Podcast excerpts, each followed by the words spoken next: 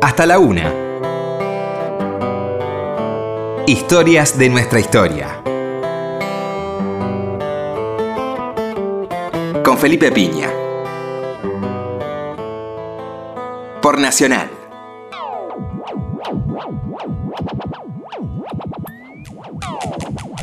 Hola, muy buenas noches, ¿cómo les va? Acá estamos nuevamente en Historia de nuestra historia. ¿Qué tal, Roberto? Felipe, buenas noches. Bueno, muchas gracias a toda la gente que nos hizo saber su gusto por el programa sobre la historia de las mujeres. Así que estamos muy contentos y bueno, aquí estamos nuevamente en este horario que nos gusta mucho, horario de madrugada del sábado, tranquilo. eh, esperemos que tengan un lindo fin de semana. Y se nos ocurrió eh, hacer un recorrido por los años 8, ya que estamos en 2018, los años terminados en 8 a partir del siglo XIX, ¿m?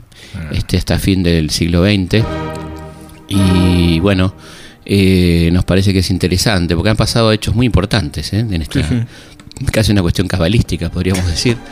Eh, no, podríamos empezar, si te parece, por el, el año 8, como se lo conoce en España. Claro. El año 8 porque mm, en 1808, eh, allá por mayo de 1808, ¿no? Este, entre abril y mayo se produce el ingreso de las fuerzas napoleónicas a España. Recordemos en un contexto de guerra con el resto de Europa, ya Napoleón proclamado emperador y este la idea de- del bloqueo continental que había lanzado Napoleón, es decir, que los puertos atlánticos no los puertos europeos en general, digamos, no comerciaran con Inglaterra, Sí. entendiendo que la mejor guerra que le podía hacer a la rubia Albión era la guerra comercial. Eh, Portugal, histórico aliado de, de Inglaterra, no respeta el bloqueo. Napoleón invade Portugal, 1807. Eh, eso provoca una cuestión muy importante para la historia latinoamericana, que es el traslado en pleno de la corte portuguesa de Lisboa a Río de Janeiro, con la princesa Carlota Joaquina y el rey Juan. Sí, sí. Eh, cambio geoestratégico fundamental para nosotros. ¿eh? Sí. Y a la vez, eh, estando allá en la península ibérica, Murat le dice a, a Napoleón que por qué, ya que estamos acá y que hay un rey tan poco afecto ¿no? a los intereses nacionales como Fernando VII, ¿qué tal si nos quedamos también con España? ¿no? Qué aliado raro, te digo. Exactamente. Y bueno, y ahí entonces se produce el ingreso amigable prácticamente, ¿no? Con el- casi el guiño de este ser tan despreciable que fue Fernando VII, ¿no? Ca- Calificado por Benito Pérez Galdós como de los de los seres humanos más despreciables de la historia, que es una categoría que tiene mucho Sí, muchos candidatos, ¿no? Eh, bueno, y así entonces se produce el ingreso de los franceses, esa masacre del 2 de mayo, ¿no? De 2 y Claro. 3 de mayo, reflejada en el cuadro de Goya. O sea que si alguien vio el Ministerio del Tiempo y no entendió esa época es porque la época es compleja. Qué gran serie, ¿eh? Gran. Recomendamos entusiastamente desde aquí el Ministerio del Tiempo, está en Netflix, tres temporadas, eh, una maravilla, una- un cuidado desde el guion, desde la desde el vestuario, desde la elección de actores, del casting, de la música, bueno, qué sé yo, todo. ¿no? Si no la vieron, eh, muy recomendable el Ministerio del Tiempo. Aclaramos acá, no, Netflix no nos ha regalado nada hasta ahora. Estamos abiertos a todos los regalos que quieran, pero la recomendamos porque nos gusta mucho la serie. Muy interesante, eh, muy fiel a la historia. Hay muy que hacerla acá con piña, me parece. Y bueno, acá hicimos eh, una, varias, humildemente varias gente nos contaba que lo de las puertitas lo hicimos nosotros primero, en- algo habrán hecho con el bar que teníamos, la puerta que te llevaba. Pero bueno, no creo, son cuestiones convergentes, como se dice en antropología. Pero una, una obra maestra al Ministerio del Tiempo, no se lo pierdan, realmente.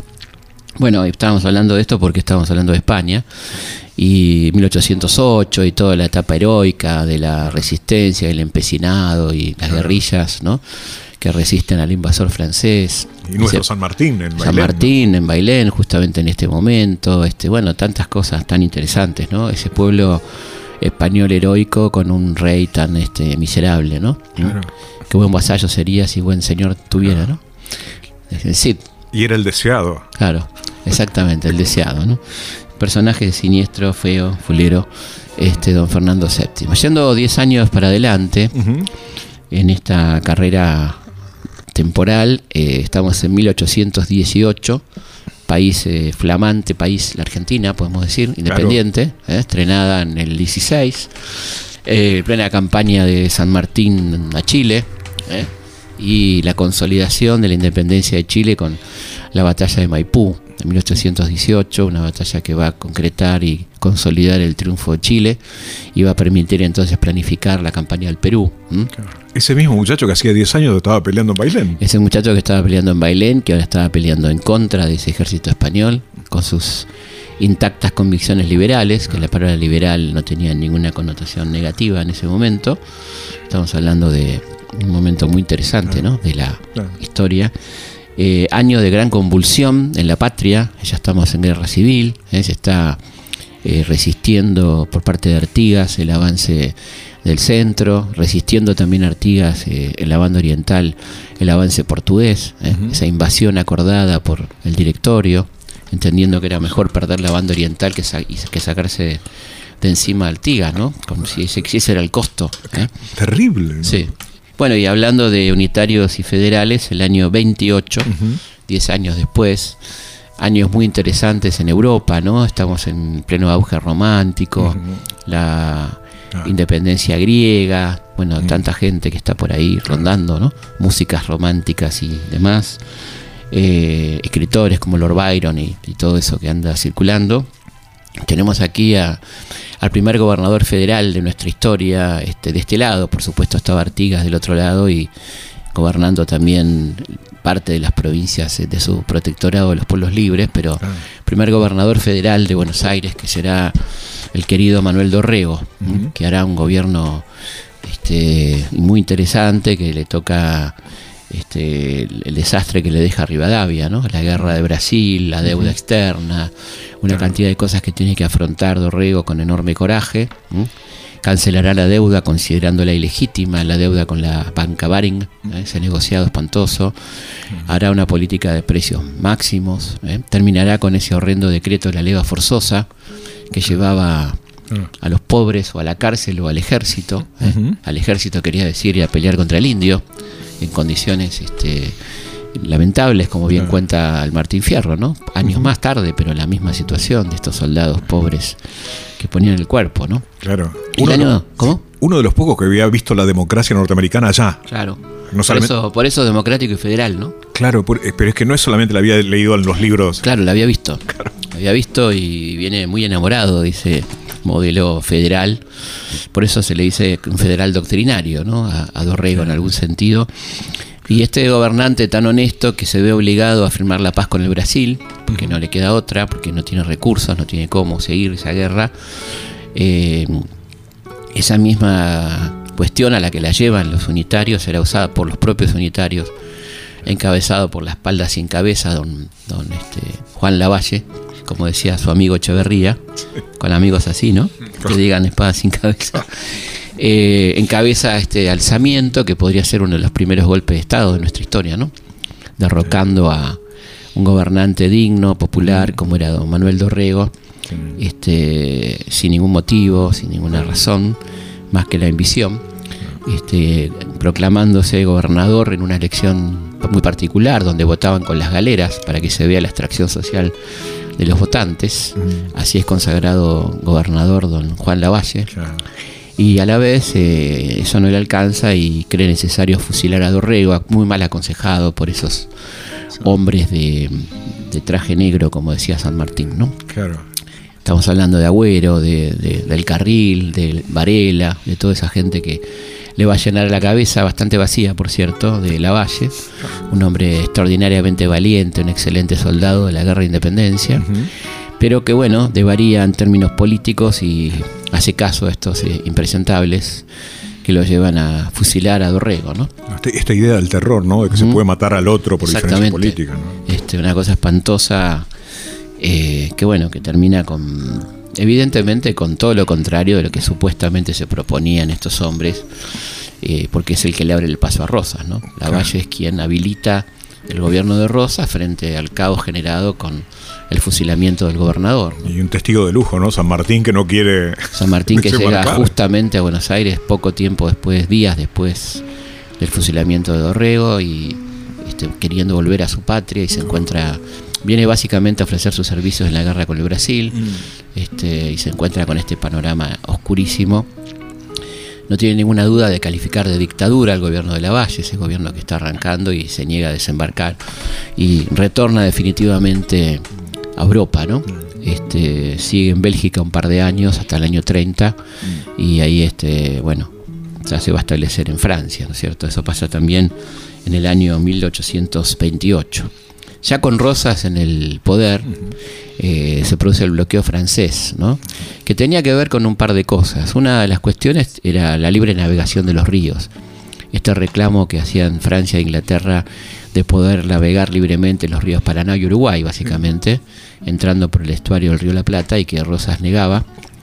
Eh, y a la vez porque después de la firma del convenio entre Argentina y Gran Bretaña, suscripto por Rivadavia y el gobierno inglés, en el cual los ciudadanos británicos eran el carácter de nación más privilegiada y no hacían la, el servicio militar, no tenían que ir al ejército.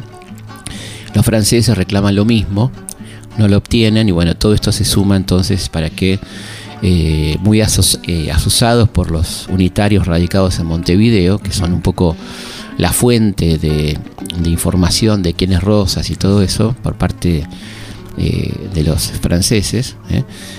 Se produce entonces el bloqueo francés al puerto de Buenos Aires, un bloqueo muy importante que va a, a, complicar bastante las cosas a Rosas, ¿no? le va a complicar económicamente bastante las cosas y por otra parte produce un crecimiento extraordinario de la cantidad de cabezas de ganado. Que al no poder exportar, incrementa la fortuna de los estancieros y ganaderos bonaerenses en ese momento. Estamos hablando del 38, año que habilita a Rosas, habilita, quiero decir, en su criterio, no en el mío, eh, a lanzar el terror, ¿no? El año, el año 40, 38, 40 son años de defensa, donde incluso hay un intento en el 40 de asesinar a Rosas, ¿no? Con la máquina infernal famosa. Y eso este, parece ser que le da razón a Rosas para incrementar la represión interna a los opositores, ¿no? Son años son muy interesantes, estamos apenas a un año del nacimiento de la generación del 37, ¿no? Estamos en, un momento muy interesante de, la historia argentina, ¿no? Con un, Alberdi, un Echeverría, eh, queriendo incluso dedicarle esa ese manifiesto de la joven argentina Rosas, entendiendo que Rosas podía llegar a entender y encabezar un proyecto político que ellos consideraban intermedio entre el federalismo y, este, el unitarismo. Nuestros románticos. ¿no? Los románticos, cosa que no ocurre. ¿eh? y hablando de romántico, 10 años después, en 1848, año muy este, impresionante para la historia de la humanidad, ¿no? el año de la Comuna de París. ¿eh? Esa primer estado obrero, muy, muy efímero, por supuesto, ¿no? que dura horas en París, donde se ven ya las corrientes socialistas, anarquistas, ¿eh? pugnando por el poder, contra la monarquía.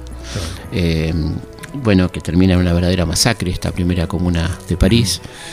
Eh, un planteo moderno, ¿no? Un reclamo moderno. Un reclamo moderno en el contexto de una gran, un gran cambio en el pensamiento europeo que incluso se manifiesta por ejemplo, en el arte, ¿no? Aparece el realismo de, de y toda esta cosa, ¿no? Eh, Como hijo de aquello romántico. Claro, exactamente, ¿no? Eh, en nuestro país gobierna Rosas eh, y se produce un hecho muy triste, el año 48, que es el caso Camila Gorman, ¿no? Y en verdad os digo, como dijo el Señor, que lo que hicisteis a mis hermanos más pequeños, a mí me lo hacéis. Ya es hora que se sepa que todo reino dividido contra sí mismo no perdurará que toda casa dividida será asolada. Hermanos, no tengamos miedo. Esta es la palabra de Dios y no hay ley que pueda callar esta palabra. Bienaventurados los mansos. Sean los mansos. Eso pasa por poner un curita joven. ¿No sabe quién detuvo la agresión extranjera? Rosas. ¿Quién reimplantó la ley y el orden? Rosas. ¿Quién defiende nuestra soberanía? Rosas. Solo Rosas. Sí, a cualquier precio. ¿Qué dijiste, Camila? Unitarios contra federales, federales contra unitarios. Toda mi vida he escuchado lo mismo. Pero no son lo mismo. No estoy tan segura. Come, Camila. Cállate y escucha. Me parece que Camila está queriendo defender a su nuevo confesor. Sí. ¿Está mal defender a alguien que tiene el coraje de estar del lado de la vida? Hay que ser valiente para decir lo que él dijo. Camila, en esta mesa nadie levanta la voz. Retírese. Camila hija de una familia muy rica, de una familia totalmente federal. Su papá era un amigo de Rosas, incluso socio y amigo de Rosas.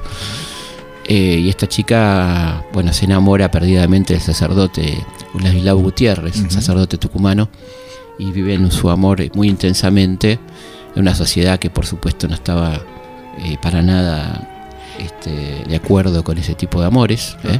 y censura fuertemente esa- esa- ese amor.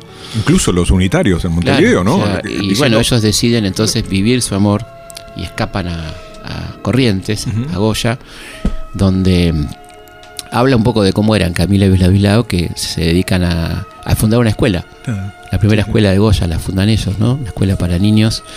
Viven bajo nombres cambiados para no ser descubiertos hasta que un sacerdote descubre, reconoce al padre Gutiérrez y los denuncia. Y entonces son capturados, trasladados a Buenos Aires, a santos lugares. Y ahí, este, después de un arduo debate, donde, eh, bueno, los, los supuestos románticos de Montevideo, los unitarios aprovechan la situación para decir que las niñas se fugan con curas y que, que esta es la moral relajada del Calígula del Plata. claro. Eh, a su vez la iglesia asusa por supuesto a Rosas y, y lo, lo acusa de, de, bueno, que si no se toma justicia hará un, un acto muy sacrílego. Eh, se le pide a Vélez Arfiel opinión.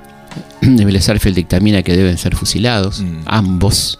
Manuelita intercede por su amiga Camila, ¿no? Este, igual que María Josefa, la cuñada de Rosas. Eh, ninguna de las dos tiene éxito. Y finalmente son condenados a morir fusilados, como puede verse muy bien en la gran película de Mary Lisa Bember. Ladislao, ¿estás ahí? A tu lado, Camila.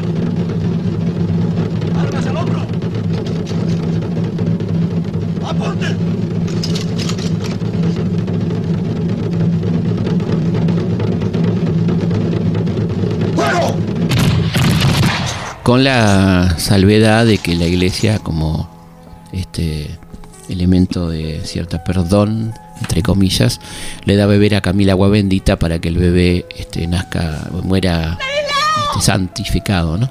pero igual es fusilada un hecho tremendo este, el fusilamiento de Camila Gorman producido en 1848 el año 1868 eh, el país está sumido en la guerra del Paraguay, ¿no? Esta guerra espantosa que arrancó con Mitre en 1865, tres años antes, una guerra que por el momento los aliados están perdiendo ¿m? Sí, sí. frente al pueblo paraguayo que defiende su, sus, este, su territorio, su patria. No fue en tres meses en Asunción. Claro, esa famosa frase bravucona de Mitre, ¿no? Ah, Tremenda, tremenda. tremenda. En una semana en los cuarteles, en tres meses en Corriente, en dos meses en Corriente, tres meses en Asunción. Bueno, nada de eso ocurrió, fueron casi cinco años. Eh, y en ese contexto de, de guerra se produce también el, el fin del mandato de Bartolomé Mitre, que estaba siendo ejercido por Marcos Paz, porque Mitre estaba comandando las fuerzas de la Triple Alianza en Paraguay. Eh, se producen las elecciones y bueno, vence un hombre que había tenido una muy importante participación política en Buenos Aires y en San Juan, que había sido de alguna manera el que comandó la campaña contra el Chacho, ¿eh? un Sí. hombre que se venía destacando por sus escritos sobre educación pública. Domingo Faustino Sarmiento entonces es electo presidente en 1868. ¿m? Ahí comienza esta presidencia de Sarmiento, que será una presidencia muy prolífica en realizaciones, en modernización, de transporte, de comunicaciones, de educación, de gran impulso a la educación, también de creación del colegio militar, eh, del zoológico, de una gran cantidad de cosas. Y Primer censo. primer censo nacional de 1869, que nos dice que somos eh, analfabetos en más de un 70%. Eh, bueno, y bueno, obviamente un personaje realmente polémico, no como se dice hoy polémico, sino polémico de, de polemizar. Sí, sí. Había polemizado con Alberdi, con esos libros maravillosos, la 101, la Canta Quillotana. Un tipo para tener en cuenta y para no apurarse a la hora de calificarlo, ¿no? Es decir, este, esta cosa de, de bueno o malo eh, tan Sí. rápidamente, ¿no? un Personaje muy complejo. un Y un escritor excepcional, ¿no? Realmente, si no se pierdan el Facundo, siempre decimos, un libro no para coincidir necesariamente, sino para tener en cuenta, ¿no? Claro. Sin ninguna duda. Sí, sí. Eh, el año 1888, volvemos a hablar de Sarmiento, eh, porque muere Sarmiento, ¿no? muere en Paraguay, ha pasado mucha agua bajo el puente, después de su presidencia se ha tornado un hombre muy crítico de la política de Roca, el presidente Roca, eh, decide ir a morir a, a Paraguay, seguramente en, en búsqueda de algún contacto con su querido hijo Dominguito, ¿no? que ha muerto en Curupaití, en esa tremenda batalla de la guerra del Paraguay. Eh, y ahí elige entonces este lugar después de pasar los últimos años desde la página del censor, eh, combatiendo la política roquista, criticando el modelo económico puramente agropecuario, un Sarmiento muy progresista de esos últimos años, ¿no? Sí, sí, muy sí. crítico del modelo. ¿no? Citaste algunas diferencias ¿no? que tenía con aquellos que veían a sus vacas engordar y gastaban su dinero afuera. ¿no? Exactamente, grandes peleas con la iglesia también por las leyes laicas, ¿no? Todas esas batallas que dio o sea, ese último Sarmiento tan interesante, ¿no? Así que ahí comienza, ahí termina la vida de Sarmiento, ahí finaliza la vida de Sarmiento en, en el Paraguay, un 11 de septiembre de 1888, eh, Día del Maestro en casi toda América, ¿no? En muchos países de América, Día, del Maestro, un hombre muy reconocido a nivel internacional, eh, que muere en el Paraguay, este, y que antes de morir eh, mantenía su romance con esta joven tan bella que era Aurelia Vélez, la hija de, de Vélez Arfiel, eh, y le escribe diciendo, venga este, princesa mía con su príncipe azul, ¿no? Pero Aurelia no llegó, digamos, llegó después que ya Sarmiento falleciera, ¿no? Claro. Diez años después eh, tenemos el año 98 la, la presidencia de Roca, la segunda presidencia La de. Roca, ¿no? Recordemos que los presidentes no estaban habilitados para mandatos consecutivos ¿no? Eh, y el año 98 que venía de años complicados el país después de la crisis del 90, ¿no? Eh, conflictos limítrofes con Chile muy fuertes, estuvimos a punto de la guerra, estábamos todavía en el año 98 con esos conflictos, eh, a mucha gente le parece que la fuerza de Roca, que el hombre que venía manejando la política argentina junto con Mitre desde los años 80, Sí. y su carácter de militar eran necesarios en ese momento. eh, bueno, y Roca, fraude de por medio, como todos estos presidentes, gana las elecciones en 1898. Va a ser muy criticado este, en, en su reconciliación del año 98 con, con la iglesia, ¿no? Aquella iglesia con la que se había peleado y que había llegado a romper relaciones con el Vaticano. Este, este Roca es ro- mucho más conservador.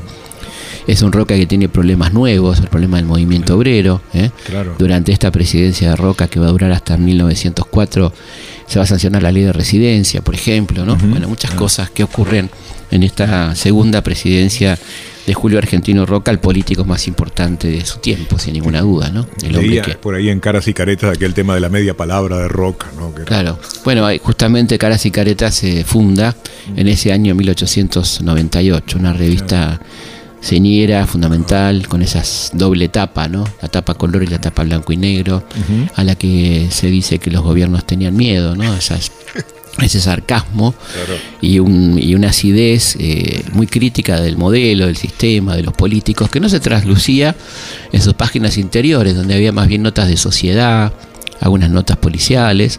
Había así, siempre del lado, la crítica venía del lado de los dibujos, de las caricaturas, de las historietas. El resto era una revista más bien de sociedad, este, como la revista Caras de hoy, podemos decir. ¿eh? Claro. Con un agregado de algunas plumas muy importantes como Horacio Quiroga, ¿no? que Claro.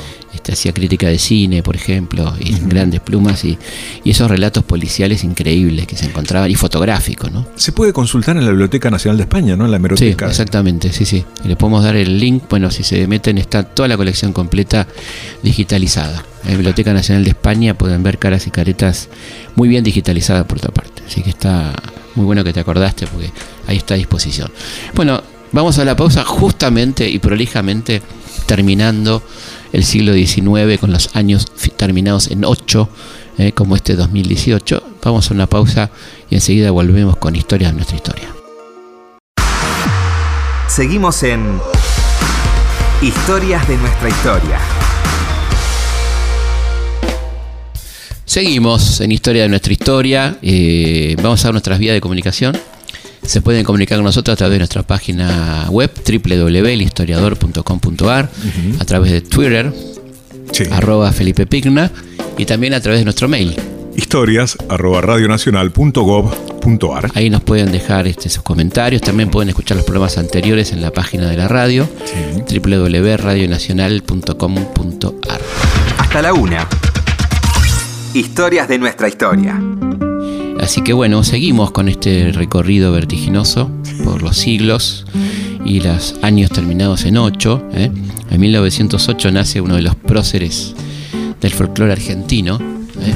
ahí cerca de Pergamino, ¿no? Sí. ¿Mm? Este, don Atahualpa Yupanqui, cuyo nombre era Roberto Chavero. Roberto Chavero, exactamente. Sí, sí. Eh, un personaje del que hay dos millones de anécdotas, tipo bravo, de carácter bravo. ¿eh? Sí, sí, Jairo te contó un par de, de anécdotas. Jairo contó algunas maravillosas, como por ejemplo cuando le hicieron un homenaje en Cosquín y él y Víctor Heredia y cantaron El Indio Dormido y estaban saliendo ellos y entraba Atahualpa y le dijo, vio maestro que le hicimos un homenaje al Indio Dormido y, y Atahualpa le dijo, no griten tanto que me lo van a despertar al indio. y la Ese otra, humor. sí, la otra es que le, un periodista le dice, vio maestro que acaba de llegar Julio Iglesias. Dice, ¿ah sí? ¿Y cuándo se va? y así podríamos. Sí. Y bueno, la, la definición de los Huancahuá, que uno canta y el resto se burla. Buenísimo, buen montón. Atahualpa, un personaje notable, ¿no? Eh, un personaje en sí mismo. ¿no? Está muy lindo, no sé si seguirá estando en la página de encuentro de esos hermosos reportajes que se le hicieron en Cerro Colorado, ¿no? A, a Don Atahualpa, si llegan a estar, es este, muy recomendable. Y también ese año, 1908, seguimos con la música, ¿no? Un año clave para la cultura nacional, se funda el Teatro Colón, ¿eh? Este ese hermoso edificio de Libertad y Tucumán. Eh, bueno, un teatro maravilloso, entre los cinco teatros más importantes del mundo. Algunos dicen tres en, en acústica. Eh, bueno, una maravilla que por supuesto se puede visitar gratuitamente todos los domingos. Hay que sacar turno, sábados creo, sábado domingo, no me acuerdo. Y este, hay conciertos gratuitos también. Eh, creo que sigue habiendo conciertos gratuitos. Eh, está muy bueno. Así que nadie que le, nadie le tenga miedo al Colón, ¿no? porque crea que es este, hay que ir vestido de determinada manera. Yo creo que si andan por Buenos Aires no se pierdan una visita al Colón porque vale realmente la pena. Eh, diez años después, 1918, el mundo terminaba eh, un horror y según Erich Hobsbawm comenzaba el siglo XX, ¿no? Esta, esta idea del, de que no necesariamente los años eh, cronológicos corresponden con, con fines de periodos. Ciertamente mm, uno podría decir que el, el siglo XIX termina en 1918, ¿no? Con todo lo que se pierde en esa guerra, la idea de fraternidad universal, que había tenido incluso su idioma, que era el esperanto, Claro. La esperanza en, la, en el otro, ¿no? Eh, esta- este horror que se vive de llegar a, a gasear a, a congéneres, ¿no? El gas sarín y todos esos horrores que se ven Claro, en la la, guerra guerra. química, La guerra química, la guerra de trincheras, la cantidad de mutilados, 15 millones de muertos, eh, millones de huérfanos, eh, viudas, eh, un verdadero desastre, ¿no? La gran guerra, como le decía. La gran guerra, gran guerra. Bueno, y una consecuencia positiva, una, una consecuencia positiva, que fue el- la indiscutibilidad de los derechos femeninos, ¿no? Se hacen mucho más indiscutibles a partir de que la mujer en esos cuatro años tremendos de la guerra, que fue una guerra europea hasta 1917, ¿no? Recordemos que es una guerra exclusiva, bueno, es una guerra con, digo, sobre todo europea, donde también intervino Japón, pero quiero básicamente lo que quiero decir es que Estados Unidos participa muy a último momento del conflicto eh, y la que sufre las consecuencias eh, en temas territoriales, económicos, es claramente Europa. Eh, los imperios centrales y Alemania quedan devastados económicamente por las invasiones de guerra. Francia y Bélgica su territorio destrozado en gran parte, ¿no? Donde se combatió. ¿M? Norte de Francia y Bélgica, que fueron esa zona de trincheras, ¿no? Sí, sí, sí. Este, nadie sale bien parado de la guerra. Vencedores como Italia que pierden territorio, ¿no? Claro, ganamos la guerra, perdimos la paz, decían en Italia. Claro, bueno, por Y ejemplo. La promesa de Lenin, tierra y paz, ¿no? Como Tierra y paz. Hasta acá podemos. Sí. Bueno, y la, y la advertencia de Keynes, ¿no? Cuidado con, con las consecuencias económicas de la paz, como se llama su libro, donde ojo con Alemania, ¿no? Ojo con apretar tanto a Alemania eh, que puede tener consecuencias terribles como la tuvo. ¿no? La- el, el surgimiento del nazismo. Pero la única consecuencia positiva, si se puede llamar así, que no tiene que ver con la guerra, sino con el rol que ocuparon las mujeres en ese conflicto hizo indiscutibles sus derechos, porque las mujeres fueron maestro, carpintero, ingeniero, arquitecto, todo, madre, padre la guerra, y era muy difícil argumentar incapacidad de una mujer para votar, ¿no? Y creo que hay un incremento notable del movimiento de mujeres a partir de 1918, ¿no? Determinada la guerra. En nuestro país eh, gobierna Irigoyen, hace dos años, y bueno, ahí surge un movimiento muy importante en la provincia de Córdoba, ¿no? el movimiento reformista, en la Universidad de Córdoba concretamente, una universidad muy atrasada, muy, muy clerical, ¿eh? que tenía programas de estudio que se remontaban a, la Edad Media, más o menos, donde habían derecho, este, derechos para con los siervos, este, ese tipo de cosas impresionantes. Eh, y bueno, este movimiento reformista que va a tener mucho eco en Buenos Aires, entre los intelectuales argentinos, eh, propone la autonomía, el cogobierno, la, este, la posibilidad de la libertad de cátedra, ¿eh? Todas, todas novedades notables que tendían a expresar de alguna manera el ingreso de las clases medias a, a la política, a ciertos sectores de poder, el hijo del inmigrante que quería ingresar a la universidad y que se ve expresado por esta reforma que va a ser durísimamente combatida por el poder este, académico del momento. Esto trae grandes convulsiones hasta que finalmente Irigoyen decide en el año 21 convertir en ley esta reforma, ¿no? convertir la ley universitaria de 1921 que facilita la creación de muchas universidades nacionales a lo largo y a lo ancho del país. ¿no? que es ejemplo también en América. Claro, que es ejemplo porque además este, gente como eh, este, Allá de la Torre, ¿no? Lo toma como, como participa y toma como ejemplo este manifiesto preliminar o liminar de la reforma. Eh, un momento luminoso, podemos decir, de la historia argentina del que estamos cumpliendo 100 años ¿eh? y esperemos que haya los suficientes festejos y recordatorios como tiene que haber para un hecho tan importante y de tanta trascendencia a nivel internacional como fue la reforma universitaria de Córdoba eh, de 1918. Un hecho curioso ocurre en Buenos Aires en ese año 18 que es la nevada. Una impresionante nevada parecida a las proporciones de la nevada de 2007 que todos recordamos, 9 de julio del 2007. Con fotos, inclusive, hay fotos, de Plaza de Mayo. Gente gritando Argentina, Argentina. Sí, una cosa muy insólita.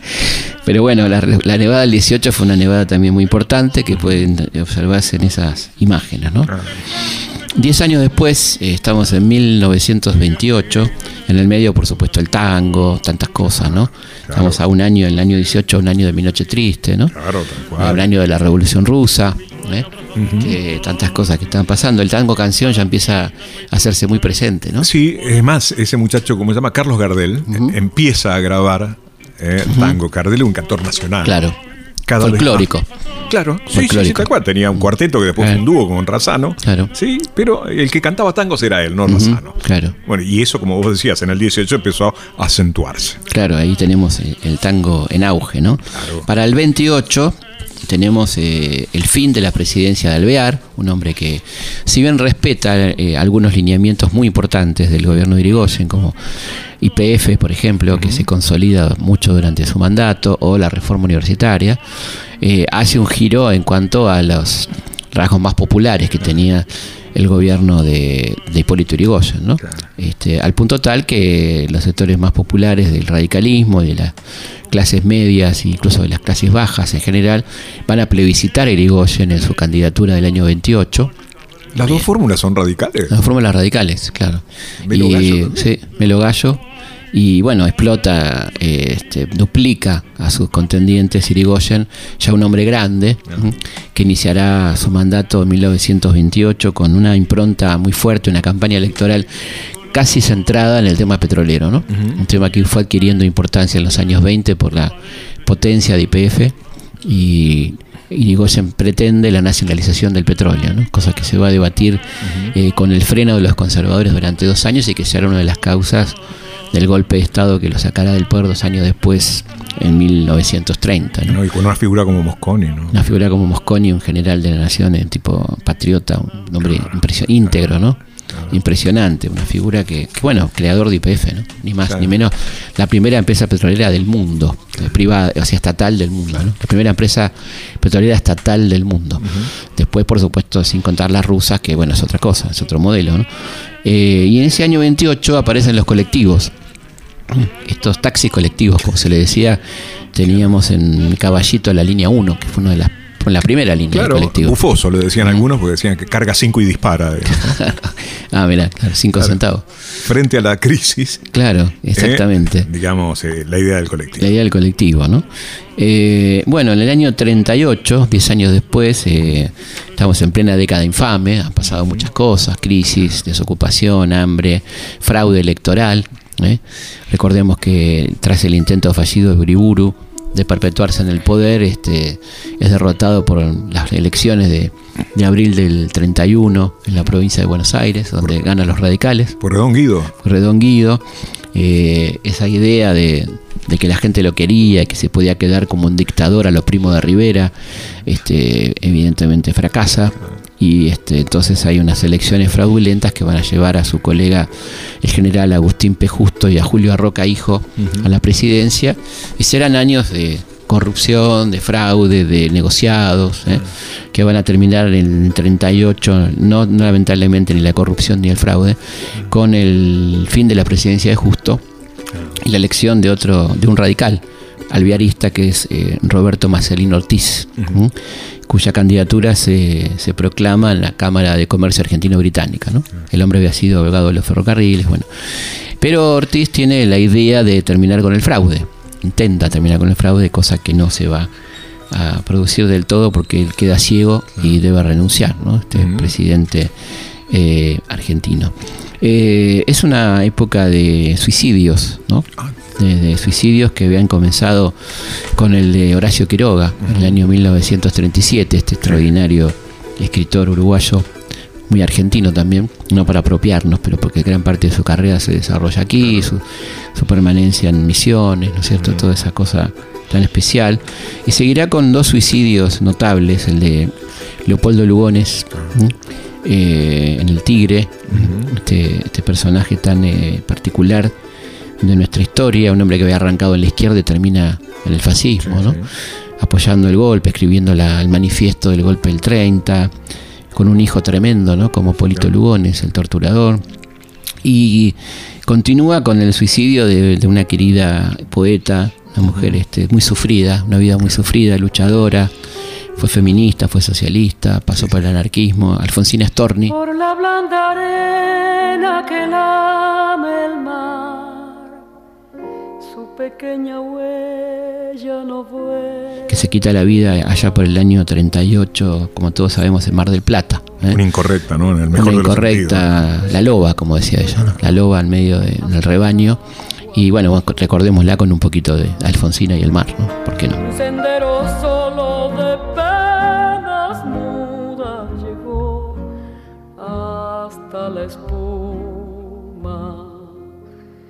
Sabe Dios qué angustia te acompañó, qué dolores viejos cayó tu voz para recostarte arrullada en el canto de las caracolas marinas.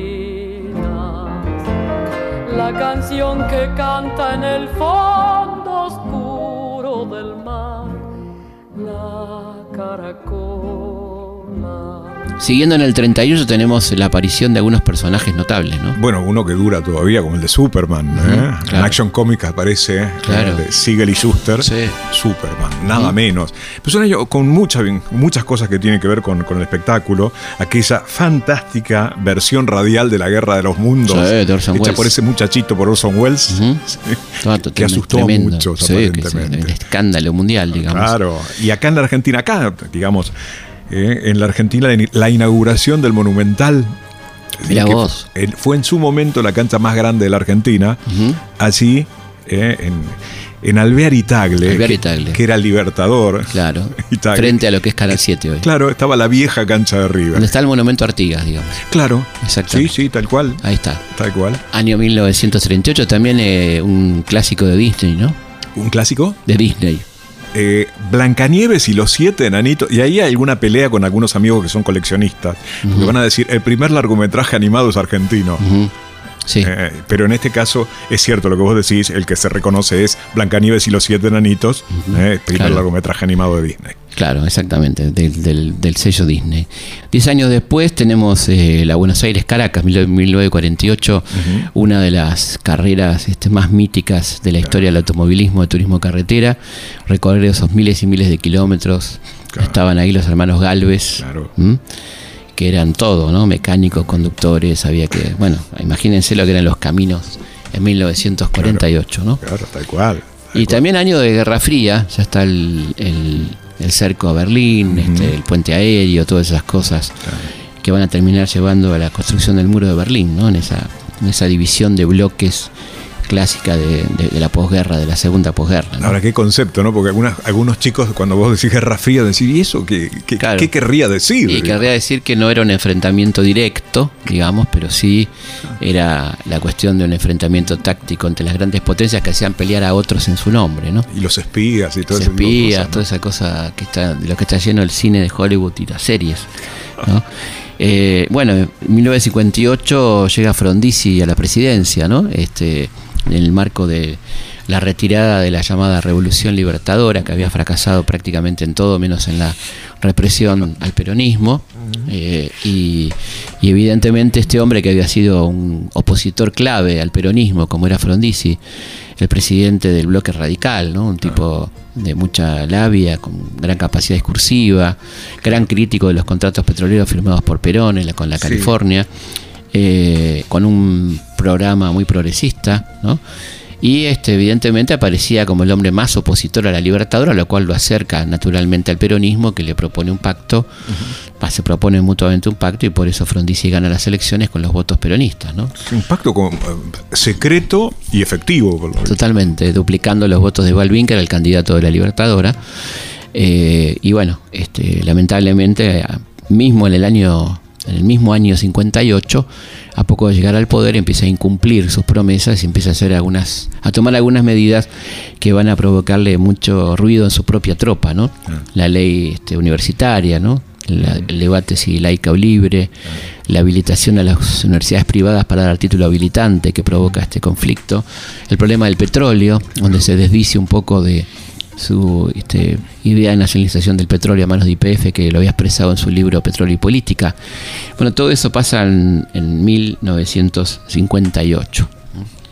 68, bueno, cuando dice 68 ya está diciendo todo prácticamente, ¿no? Es el año del mayo francés, En un contexto muy particular del gobierno de De Gaulle, un padre de la patria, digamos, un, el tipo que jefe de la resistencia en Francia, ¿no? Eh, héroe de la Segunda Guerra, un gobierno patriarcal, podemos decir, eh, que eh, evidentemente estaba provocando, dejando afuera a mucha gente, que particularmente los estudiantes se sentían un poco marginados de ese mundo, en esa rebelión juvenil que se venía produciendo en el mundo, ¿no? que había arrancado en los 60 en los Estados Unidos, con los beatniks con los hippies, la guerra de Vietnam, todo ese clima Este, que estalla en las universidades francesas, particularmente en la de Nanterre y en la Sorbona, que se sublevan contra ese poder en las jornadas de mayo de París, con cierto apoyo obrero, ¿no?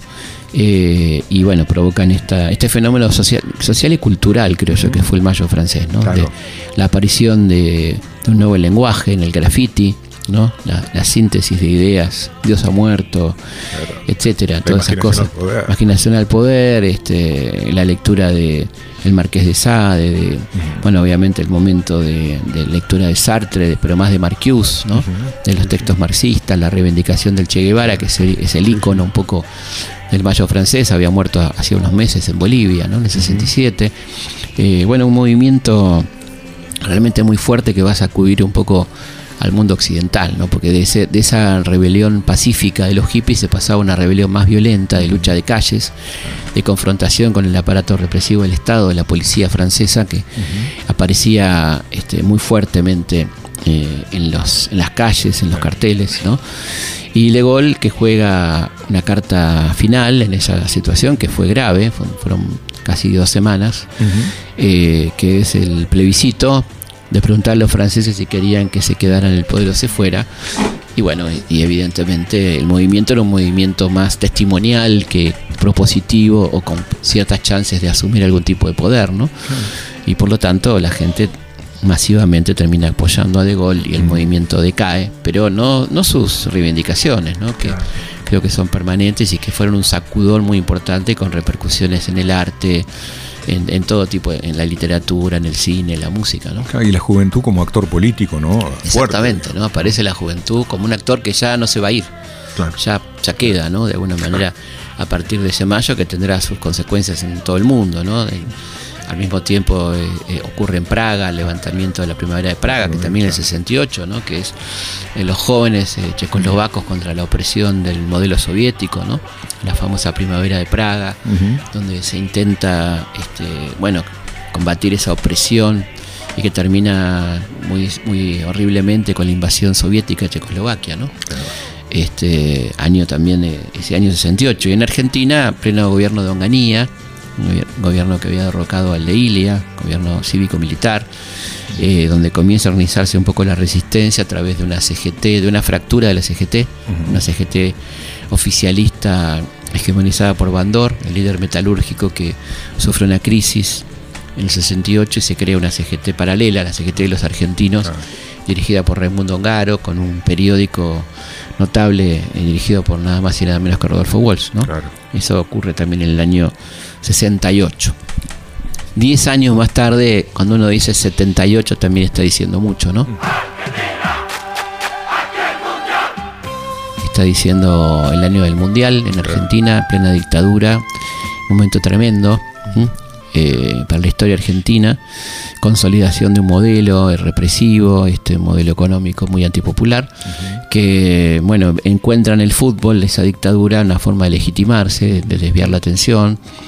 Eh, y bueno, se produce entonces el Mundial 78, que había sido ratificado por López Rega en su momento, eh, durante el gobierno de Isabel Perón. Este, y los militares, uno de los primeros decretos que firma Videla es la ratificación de la sede de Argentina para el Mundial. Eh, empieza todo un negocio eh, este, a poco de, asumir Videla, la creación del ente autárquico mundial 78, que no tenía presupuesto. Esto es, esto es, no es que le faltaba dinero, sino que no tenía límite ese presupuesto, dirigido por un personaje que fue el general Actis en principio, se lo dan al ejército, y finalmente Actis asesinado en circunstancias muy dudosas. Hay una gran sospecha de que no lo mató la guerrilla, sino gente de Macera que son los que finalmente se van a quedar a través del almirante Lacoste con el manejo del EAM, ¿no? un negocio multimillonario en dólares. Se gastó más en ese mundial, en el de Argentina, que en el siguiente, en el de España. Exactamente, casi el doble de lo que, se, lo que gasta España en el 82, cuatro años después. ¿no? Construyendo algunos estadios, remodelando otros, eh, reformando aeropuertos, etcétera en términos de turismo no, no fue un gran éxito el Mundial 78. Hubo una campaña internacional advirtiendo de con qué se iba a encontrar la gente en Argentina, ¿no? lo que el gobierno llamó la campaña anti-argentina, que en realidad era una campaña de difusión del horror. No era contra la Argentina, sino contra el gobierno eh, militar, cívico-militar de Argentina. ¿no? Y bueno, el Mundial tiene su propia lógica. Este, y bueno, terminamos saliendo campeones, eh, pasando por el curioso partido contra Perú, ¿no? Sí, sí. Estuve en el, en el partido contra Holanda. Sí, y la, duda ¿no? de muchos de nosotros que éramos militantes, y bueno, festejamos pero en la cancha, afuera. Sí, tal cual. Sí, porque el país no estaba viviendo en situación de festejar. Y también mucha gente que aprovechó los festejos para gritar. ¿no? Que era una forma de sacarse de adentro la bronca. No digo que la mayoría, ¿eh? digo una parte de la gente. Quizá la mayoría estaba contenta y no advertía la gravedad de la situación. Incluso hay una imagen muy triste de, del día 26, el día siguiente al triunfo, de gente agradeciéndole a Videla el triunfo, ¿no? Una cosa increíble este, que no, no, se entiende qué se le agradecía, pero bueno, la gente fue a Plaza de Mayo y Videla sale al balcón. esto está, lo pueden ver en YouTube, eh, absolutamente, ¿no? Este, bueno, ahí, el marco, ¿no? Porque también es el año de, la diferencia con Chile casi a la guerra. Llegamos casi a la guerra este, con Chile, que bueno, interviene el Papa este Juan Pablo II y, el cardenal Zamoré, este, media en esa situación. Así que, bueno, es un año muy particular de la historia argentina que eh, se logró distraer la atención de la gente durante un tiempo importante con el Mundial y incluso mucha gente se fanatizó, ¿no? negando la realidad que estaba ocurriendo. Eh, y bueno, que será complementado el año siguiente con el Mundial de Japón, ¿no? Mundial Juvenil de Japón, que también será utilizado por la dictadura como elemento distractivo. Nos va quedando muy poco tiempo ya. Este, simplemente podemos mencionar que en el año 88 se produce el alzamiento de Señaldín dentro del marco del gobierno de Alfonsín. ¿eh? Estos levantamientos carapintadas que tenían como objetivo el límite de, los juicios ¿eh? a los represores directos de la dictadura, oficiales y suboficiales. Eh, y también es el año de las de la dirimir internamente en el peronismo quién sería el candidato para las elecciones de 1989. Histórica, pues fue la primera y creo que la última. Claro, y fue la, convención en el Teatro Odeón, ¿eh? la cosa estaba entre Cafiero, eh, un hombre de mala suerte en el peronismo a la hora de la de ser presidenciable. Ya había fracasado en el 73, cuando se elige finalmente a Cámpora.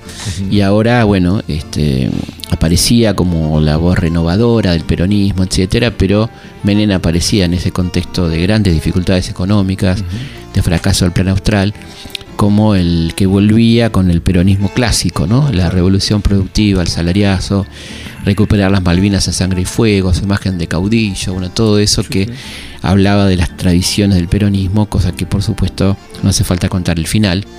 Todos sabemos que nada de eso sería como él prometía.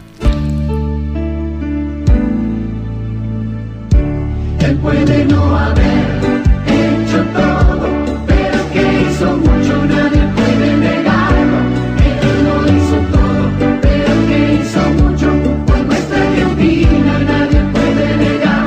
Finalmente, el último que señalamos porque no tenemos más tiempo, el año 98 remite durante el gobierno de Carlos Menem a, un hecho político policial este, muy particular que fue la muerte de Alfredo Chabrán, ¿no? Es decir, eh, el suicidio de Alfredo Chabrán luego de la acusación evidente y contundente de su implicancia en el crimen de José Luis Cabezas, ¿no? Este, decidió suicidarse, mucha gente sigue descreyendo de esto, eh, dice que está en algún lugar del mundo, cooperado y todo eso. Aparentemente hay pruebas bastante contundentes de que esto no es así, de que, de que efectivamente se suicidó, pero también está la voluntad de cada uno de creer lo que quiera, ¿no? Y por más que yo lo diga y que le muestren una foto, hay gente que va a seguir creciendo que esto es así, lo cual no tiene que ver tanto con la gente, sino con el descrédito de cierta información que ha circulado y circula en Argentina, donde la gente se ha tornado desconfiada, porque como dice la abuela, el que se quema con leche cuando ve la vaca llora. Bueno, así que estamos llegando al final de este vertiginoso recorrido por 200 años de los números 8. Falta todavía, ¿eh? tenemos, podemos hacer otras cositas en torno a esto, bueno, que descansen o no, o empiecen el fin de semana, disfruten, este, quieran y háganse querer, y nos volvemos a encontrar el próximo viernes a la noche, sábado de la madrugada, como siempre aquí en Historia de nuestra historia. al vaivén de mi carreta nació esta lamentación. Al vaivén de mi carreta nació esta lamentación. Compadre, oiga mi cuarteta no tenemos protección. ¿Cuándo llegaré? ¿A dónde, niño? ¿Cuándo llegaré al bohío?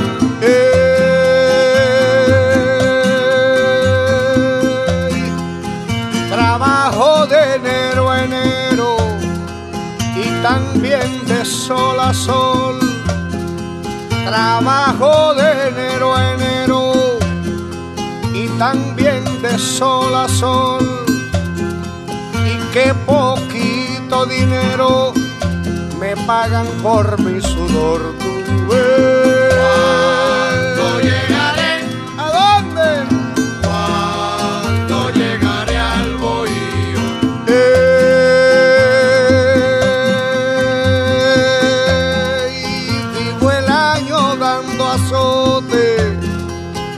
Los bueyes y no extraño Vivo el año dando azote a los bueyes y no extraño que a la conclusión del año piña, mame y zapote.